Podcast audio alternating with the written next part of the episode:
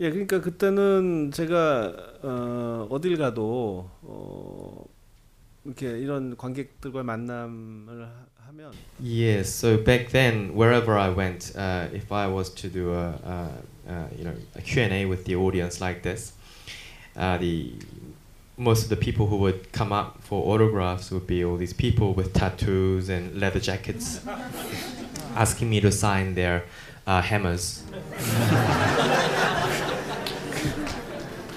그래서, 그래서 참 어, 무, 좀 무서웠고요. So that got me a little scared. 뭐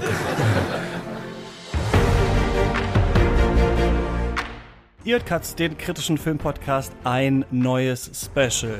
Diesmal wieder mit Memo Jeftic Vielen Dank für die Einladung. Hallo. und Lukas Wawenschik. Einen wunderschönen guten Tag, hallo. Und Filmfans, aufgepasst, falls ihr es noch nicht wusstet, Korea ist richtig im Kommen und da haben wir einen absoluten Geheimtipp für euch.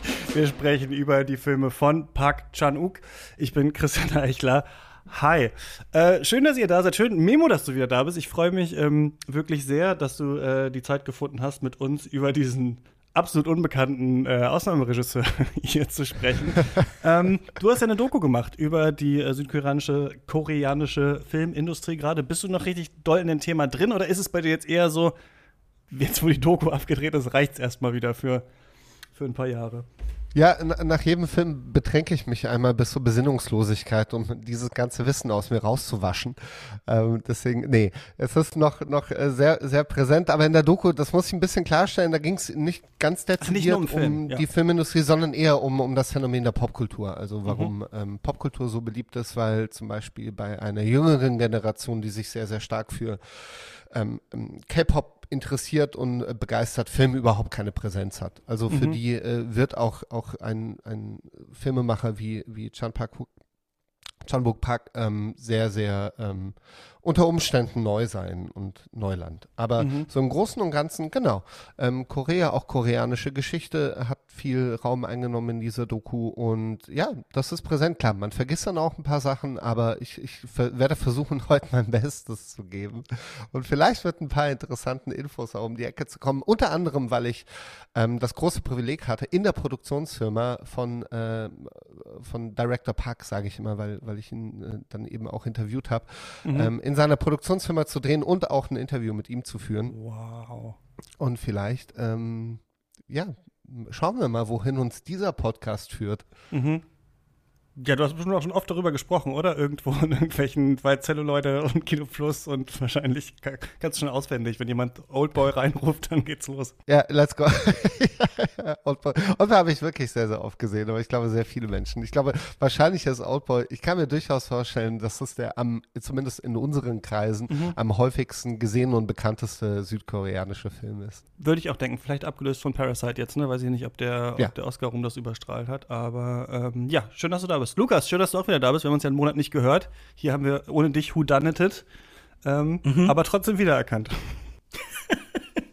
Und du fragst dich immer noch, wer es getan hat, wer hat dafür gesorgt, dass nicht in der Folge war, aber ja, jetzt bin ich wieder da und äh, alles ist wieder beim Alten, beim Gewohnten und wir Ja. können uns auf einen sicher auch relativ vertrauten Regisseur stützen, aber einen, bei dem man sicher immer noch neue Facetten findet und ja auch sicher ein Regisseur, der sich über die Zeit ja auch verändert hat. Also das ist ja jetzt niemand, der stillgestanden hat.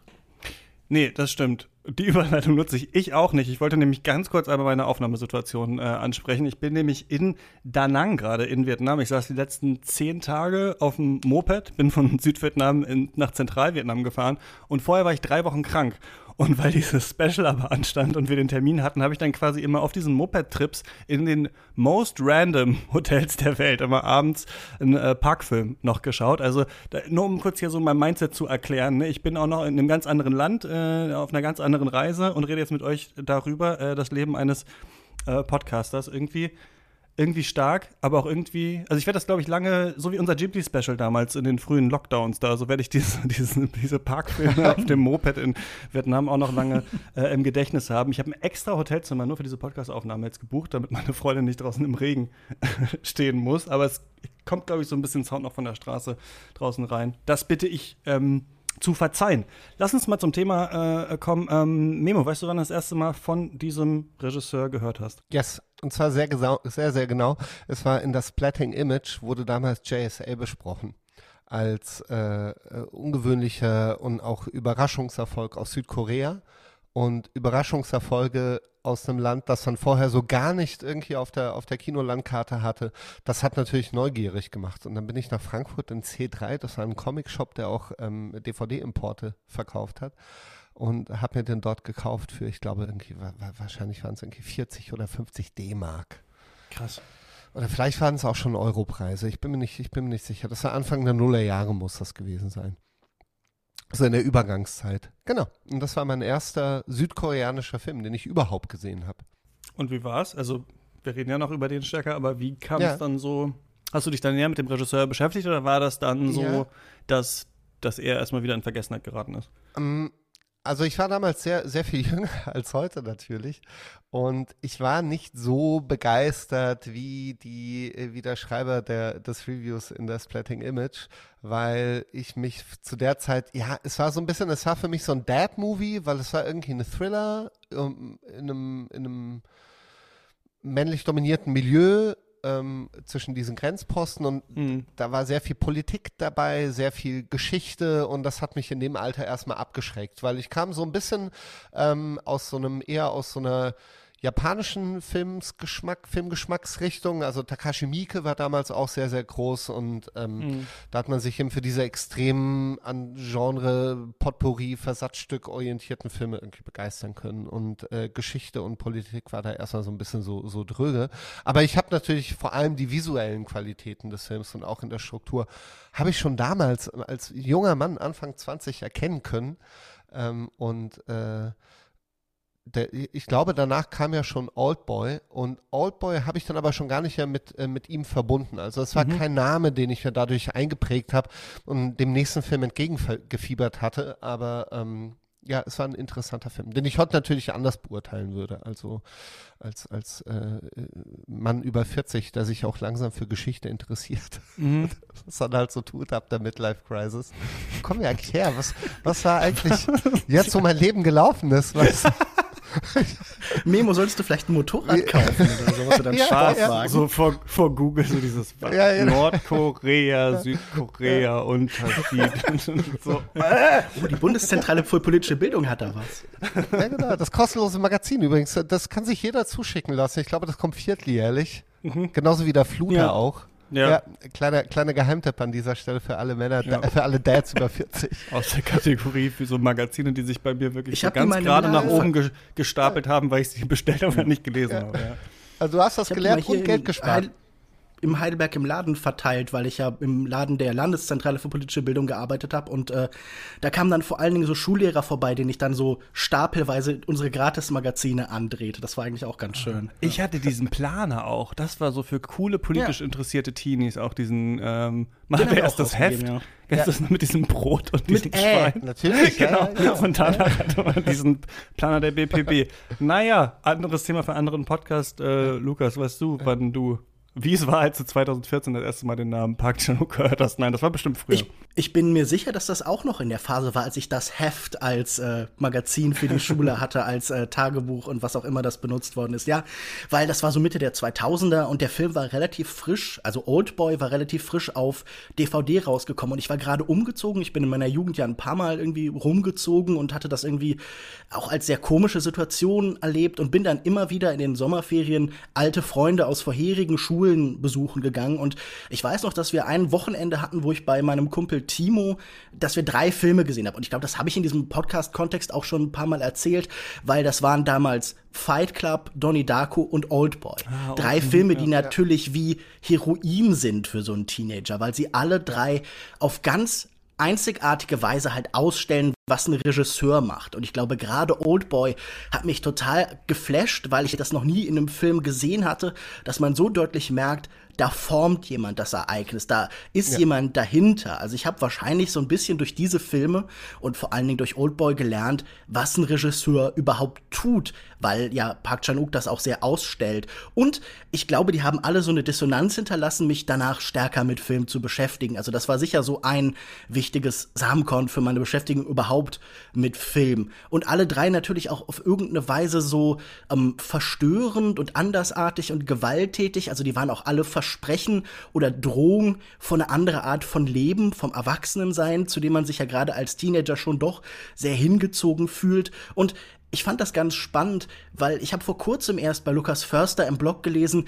dass ja Nerdkultur eigentlich doch eine sehr formalistische ist, dass sie sich eigentlich für Form interessieren, aber das nie zugeben oder auch vielleicht auch nicht verstehen würden. Und rückblickend macht das ja total Sinn. Man ist ja wirklich so, wenn man in diese Film-Nerd-Kultur einsteigt, schon mal irgendwie vor allen Dingen fasziniert von dem, was da auf einer Formebene passiert, ohne es so richtig zu begreifen. Und ich glaube, dafür ist das ein perfekter Ausdruck, Old Boy. Warum, wie meinst du das? Also, was da auf der also, dass man quasi sich für Formen ja, man interessiert sich ja eigentlich nicht dafür, dass die zum Beispiel politisch repräsentieren irgendwas. Man interessiert sich eigentlich auch nur so am Rande für Plots. Ich glaube, man denkt oft, Plots sind das Zentrale, aber man ist ja vor allen Dingen fasziniert davon, was hier mit der Form gemacht wird. Also, dass das anders aussieht als das, was man kennt. Dass da irgendeine Form von Variation drin oder dass Form halt eben auch formt, also dass Sachen anders aussehen, als sie es normalerweise tun. Mhm. Und ich glaube, das ist halt irgendwie schon etwas, das der Nerdkultur näher ist, als sie sich selbst eingestehen würde. Das ist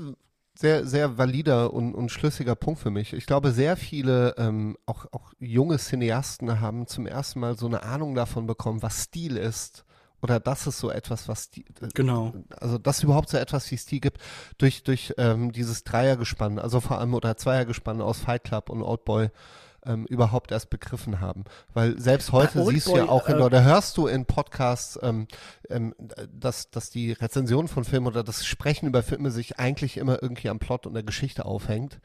Und aber diese Form in Oldboy so nach vorne gestellt ist und so ausland ist und so ungewöhnlich, dass ja, diese Idee von, ja, das hat, dieser Film wurde gestaltet von jemandem. Ja.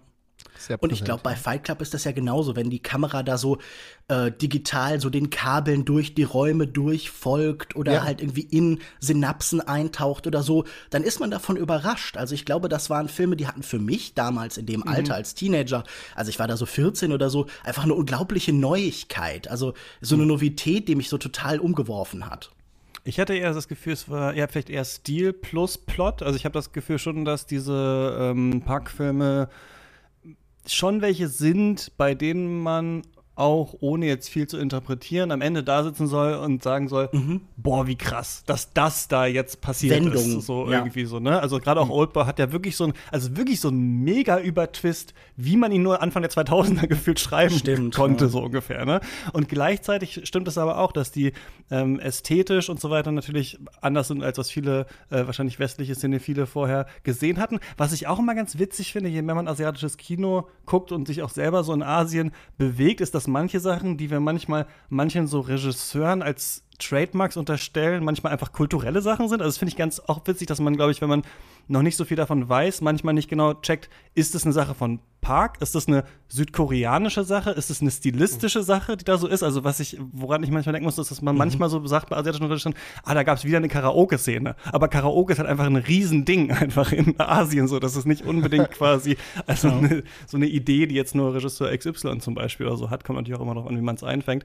Aber bei mir war das so, dass ich, ähm, dass eher Old Boy bei mir so auf der Landkarte war, ich den geschaut hatte, aber der für mich nicht so ein Gateway war, mich stärker mit dem Regisseur zu beschäftigen. Irgendwann hatte ich I'm a Cyborg, But That's Okay gesehen, die ich überhaupt nicht mochte damals. Das war, glaube ich, so Anfang Studentenzeit. Ähm, haben wir viele so Filmabende gemacht und so. Und deswegen, ja, wie so oft komme ich jetzt hier ganz spät. Also ich bin quasi, wenn ihr da draußen auch nicht so viel wisst über Korea und über Park und so, dann äh, stelle ich hier die dummen Fragen, denn ähm, ich habe jetzt vieles aufgeholt von ihm, was ich nicht kannte. Und da muss ich sagen, ich finde vieles beeindruckend, aber er hat sich nicht zu meinem Lieblingsregisseur jetzt äh, gemausert nee. durch diese ganzen ähm, Sachen. Also ich, was wahrscheinlich auch zu diskutieren sein wird, ist so eine Frage, ist es auch jemand, der einem vor allem äh, in der Jugend besonders kriegt durch das, was er macht mhm. und vielleicht später interessant ist als Zeitkolorit und vor allem so Ausstattungs- äh, Aufführungsregisseur und sowas. Ähm, das, also da hat mich vieles dann wirklich interessiert, aber das hat, hatte manchmal nicht so mit diesen krassen Wendungen im Plot oder so ähm, äh, zu tun, was ich, glaube ich,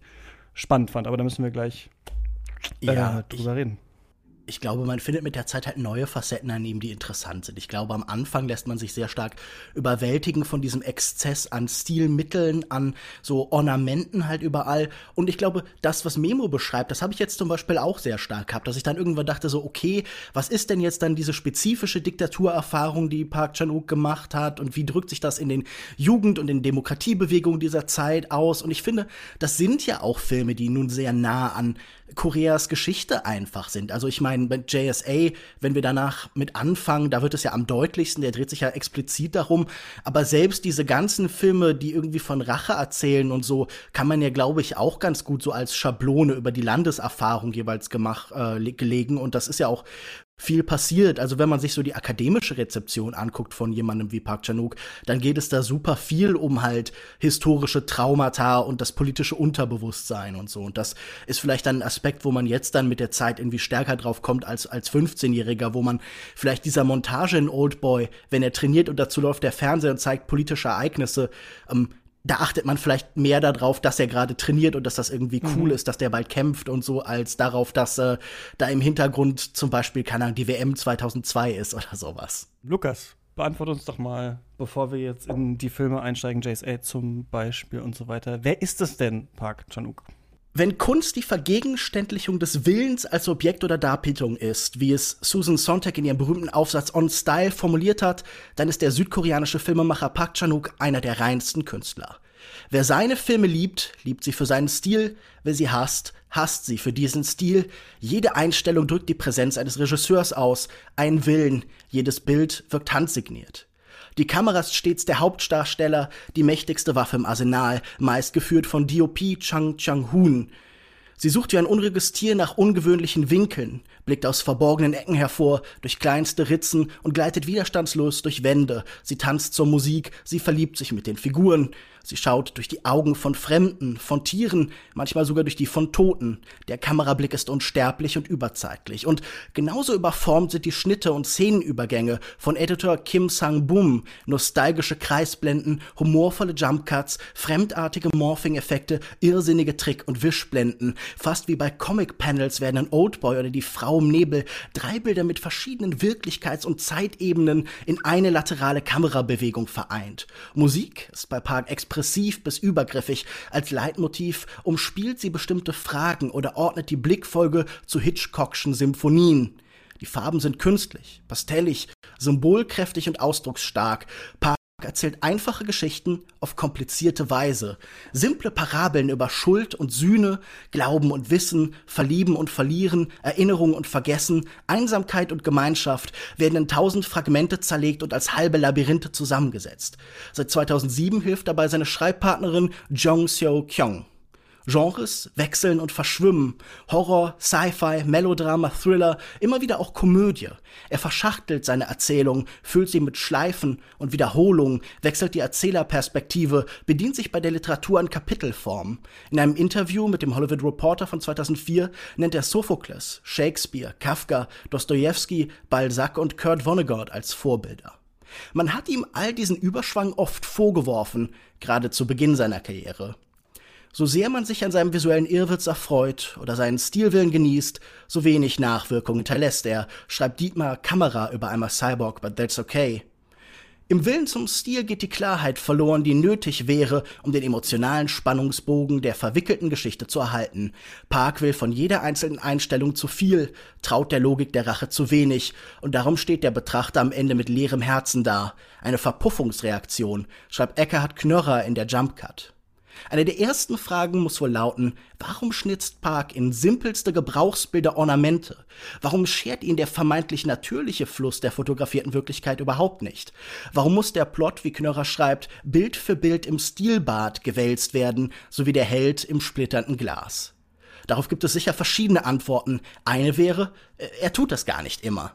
In manchen seiner Filme hält er sich auch zurück, sucht nicht nur Wahrhaftigkeit, sondern auch Realismus. Er ist ein Künstler der Variation, der für jede Situation einen neuen Willen entwirft. Eine zweite Antwort wäre, in seinem Kino haben Sehnsüchte, Ängste und Vorstellungen eine besondere Lebendigkeit. Ob einsame Riesenameisen in der U-Bahn, Hundemenschen, Schlitten im Schnee oder Transportfliegen ins Jodelland, sie werden wahr oder lebendig, wo jemand sie so erlebt.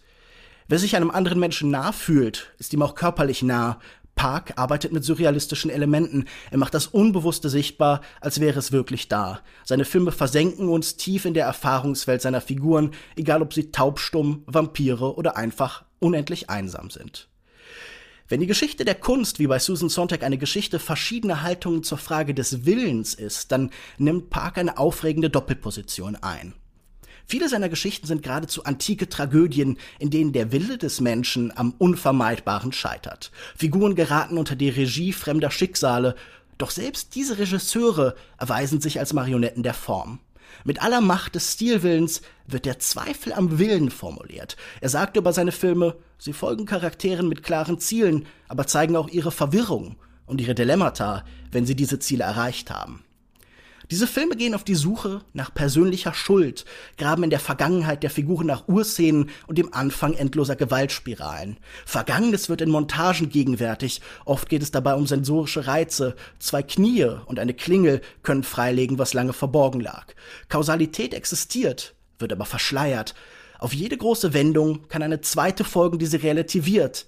Erzählt wird auch vom Scheitern der Erzählung. Und Erkenntnis geht in diesem Film oft mit Gewalt einher. In Die Taschendiebin heißt es einmal, die Schlange markiert die Grenze des Wissens. Ein epistemologischer Schmerz durchzieht die Geschichten. Etwas Neues zu lernen kann heilsam, aber auch zerstörend sein. Suchen wir vielleicht auch ein bisschen nach Ursprüngen. Park Chan-wook wird am 23. August 1963 in Seoul geboren. Sein Vater ist Professor. Kunst ist immer ein wichtiges Thema im Haushalt. Ins Kino gehen sie eher selten, aber im Fernsehen laufen Hollywood-Klassiker und Kunstfilme aus Frankreich. Die Demokratiebewegung betrachtet er wohlwollend, aber ohne involviert zu sein. Später wird Park Mitglied der sozialdemokratischen Minyoung-Ndong-Partei. Park besucht die ultraelitäre katholische Privatuniversität Sogang, die unter anderem auch Spitzenpolitiker wie die ehemalige südkoreanische Präsidentin Park Yong-hae frequentieren. Die setzt Park später, wie 2016 herauskommt, auf eine schwarze Liste geächteter Künstler.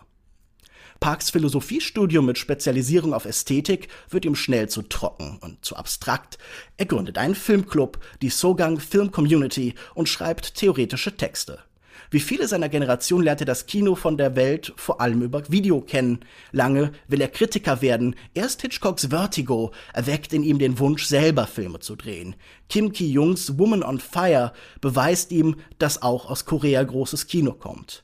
Nach einem Gap Year und seinem Militärdienst und im Abschluss arbeitet er ab 1988 an ersten Produktionen mit und lernt den Regisseur Kwa Ye Young kennen, für den er bald als Regieassistent arbeitet. Er beginnt Drehbücher zu schreiben, viele. Er übersetzt Untertitel, er designt Poster und er kümmert sich um den Vertrieb von B-Filmen als der Samsung-Partner Dreambox 1992 eine Low-Budget-Variante eines Zucker Brothers Comedy-Films drehen will, entsteht daraus ausgerechnet sein erster Film The Moon is the Sun's Dream mit dem Popstar Lee Song-chul.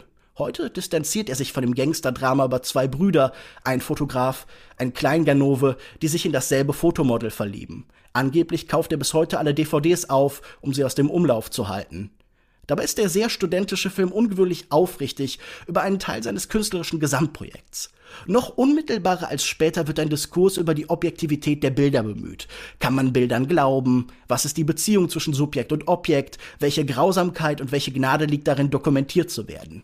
Seine Filme sind bis heute voll von Fotos, die alles aus dem Gleichgewicht bringen. In Oldboy und Stoker wird die zentrale Wahrheit durch das Blättern in einem Fotoalbum enthüllt. Park Chan-ooks Bilder enthalten Bilder, die wiederum Bilder enthalten. Auch das zeigen seine Trickblenden, die mehrfach Fotos zum Leben erwecken oder sie sie in Blick oder in sie blicken, als wären es Fenster.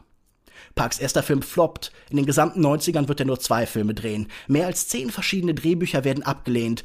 Er gilt den Produzenten als Filmnerd, der viel über B-Filme weiß, aber der besser nicht selbst drehen sollte. So schreibt er für das Magazin, ähm, für Magazine wie Screen und arbeitet fürs Radio. In seinen frühen kritischen Texten betreibt er die Suche nach einem Mittelweg zwischen kommerziellem Kino und Auteurfilm. Er lobt das Kino von Hollywood-Außenseitern wie Robert Aldrich, aber auch Altmeister wie Nicholas Ray, Ingmar Bergman oder Hitchcock und junge Wilde wie zum Beispiel Sam Raimi. Er beschäftigt sich mit Psychoanalyse, er lobt Alien 3, Bring mir den Kopf von Alfredo Garcia und Angriff der Killertomaten. Parks zweiter Film Trio hebt die Neigung zu düsteren Stoffen noch deutlicher ins Licht. Armut, Untreue, vereinsamte Kinder, Suizid, Inzest, Elternmord. Das Ganze wird auch wieder ein Flop an den Kinokassen. Keine Ahnung warum. So wird das Kino seines Landes auch erst im neuen Millennium erfolgreich. Der Thriller Joint Security Area aus dem Jahr 2000 über ungeklärte Todesfälle an der Grenze zwischen Nord- und Südkorea wird später oft als sein eigentliches Debüt bezeichnet. Über sechs Millionen Koreaner wollen den Film sehen, der perfekt in eine Phase der Entspannung zwischen den Landeshälften passt. Es folgen die drei Filme der sogenannten Rache-Trilogie. Sympathy for Mr. Vengeance von 2002, ein Jahr später Old Boy, zuletzt 2005 Lady Vengeance. Sie machen ihn und damit auch das südkoreanische Kino weltberühmt. Die New York Times titelt 2017 The Man Who Put Korean Cinema on the Map. Zuerst ist Park Chan-wook eine Entdeckung der Nerdkultur. In Deutschland läuft Sympathy for Mr. Vengeance auf dem Fantasy Filmfest. Henry Knowles wählt ihn zum Film des Jahres. Bis heute sitzt Park ungemütlich zwischen Genre und Arthouse-Label, was sicher viel mit der exzentrischen Gewalt dieser Filme zu tun hat. Park will schocken und unterhalten, verstören und amüsieren, Unvereinbares vereinen. Bis heute gilt er als besonders blutig, düster und zynisch. Der moralisch komplexe Sympathy for Mr. Vengeance ist in Südkorea ähm, ebenfalls ein Flop. Er ist so ein bisschen unangenehm für viele liest man so aus Kritiken raus. Oldboy feiert dann im Wettbewerb von Cannes Premiere und gewinnt den Preis der Jury, die in diesem Jahr von Quentin Tarantino geleitet wird. Lady Vengeance läuft 2005 in Venedig. Es folgen 2006 die quirlige Komödie I'm a Cyborg but That's Okay und 2009 der Vampirfilm Thirst. 2011 entsteht der Kurzfilm Night Fishing, vollständig auf einem iPhone 4 gedreht. Park kann ein sehr technischer und technisch innovativer Regisseur sein. Mit der Hitchcock-Paraphrase Stoker dreht er 2013 seinen ersten englischsprachigen Film. Das koreanische Kino drängt mit Snowpiercer von Bong Joon-ho und The Last Stand von Kim Ji-woon gleichgeschlossen nach Hollywood. Die Taschendiebin 2016 spielt im japanischen besetzten Korea der 1930er Jahre. Der melodramatische Thriller ist Parks erster historischer Stoff. Für die BBC dreht er die sechs Episoden lange Jean Le Carré-Adaption Die Libelle, seine erste Serie. Über die Jahre hat Park außerdem Werbung, Musikvideos und Beiträge zu Omnibus-Projekten wie If You Were Me und Three Extremes zusammen mit Fruit Chan und Takashi Miike beigesteuert. Sein neuester Film Decision to Leave oder auch Die Frau im Nebel läuft aktuell noch in den deutschen Kinos. Die wiederum an seine Erweckungsfilme Vertigo erinnernde Liebesgeschichte zwischen einer Mordverdächtigen und einem Polizisten präsentiert sich als die Arbeit eines Künstlers, der mittlerweile eher Elder Stateman als junger Wilder ist. Als Parks Karriere beginnt, sind Korea und seine Filmindustrie im Umbruch. Bis in die 80er Jahre kontrolliert die staatliche Zensur eisern alles Gezeigte. Man bildet sich im privaten Raum weiter. Erst mit Reformen in den späten 80ern entsteht eine neue Welle südkoreanischen Kinos, unterstützt durch eine Quotenregelung für lokale Produktionen. Nach der asiatischen Finanzkrise beginnt das New Korean Cinema. Es entsteht eine Generation von Filmemachern, die in der Diktatur der dritten koreanischen Republik aufgewachsen und von den korrupten demokratischen Reformparteien enttäuscht wurde. In seinem Buch Park Chan-wook beschreibt der Kritiker Kim Jong-jin Parks Kino als künstlerischen Litmus-Test, der sich unaufhörlich neu in die krisengebeutete koreanische Gesellschaft verortet. Eine Reaktion auf linken Pro-Neoliberalismus, betrieben von, wie er schreibt, einer Generation von Filmemachern ohne Bewusstsein für die Tradition des südkoreanischen Kinos, die gierig Filmgeschichte aufsagen von europäischer Kunst bis Hollywood-Blockbuster, um daraus etwas Eigenes zu machen. Es ist ein Kino der Verratenen und Heimatlosen, die politisch und philosophisch kein Obdach finden. Kim schreibt von abenteuerlichem Geist, von Kindern ohne Väter. Auf sich selbst zurückgeworfen bleibt nur der eigene Wille, der eigene Stil, der auf instabilem Grund ein neues Fundament errichten muss. Das Ergebnis kennt heute die ganze Welt und wir sprechen heute darüber. Vielen Dank für diese tolle Zusammenfassung, Lukas. Ganz genau, das machen wir. Wir sprechen über nicht alle Filme von ihm, aber äh, doch über einen äh, großen Teil, unter anderem Joint Security Area, Old Boy, Thirst, Stoker, The Handmaiden, Decision to Leave, Rache-Trilogie werden wir wahrscheinlich auch so ein bisschen äh, anreißen. Falls ihr gerade dieses Special nur als Teaser im normalen Podcast-Feed hört, dann ähm, ist das jetzt gleich zu Ende und ihr müsstet uns finanziell unterstützen, um äh, unsere tiefgründigen Gespräche über diese äh, Filme äh, zu hören. Damit geht's dann nämlich jetzt weiter.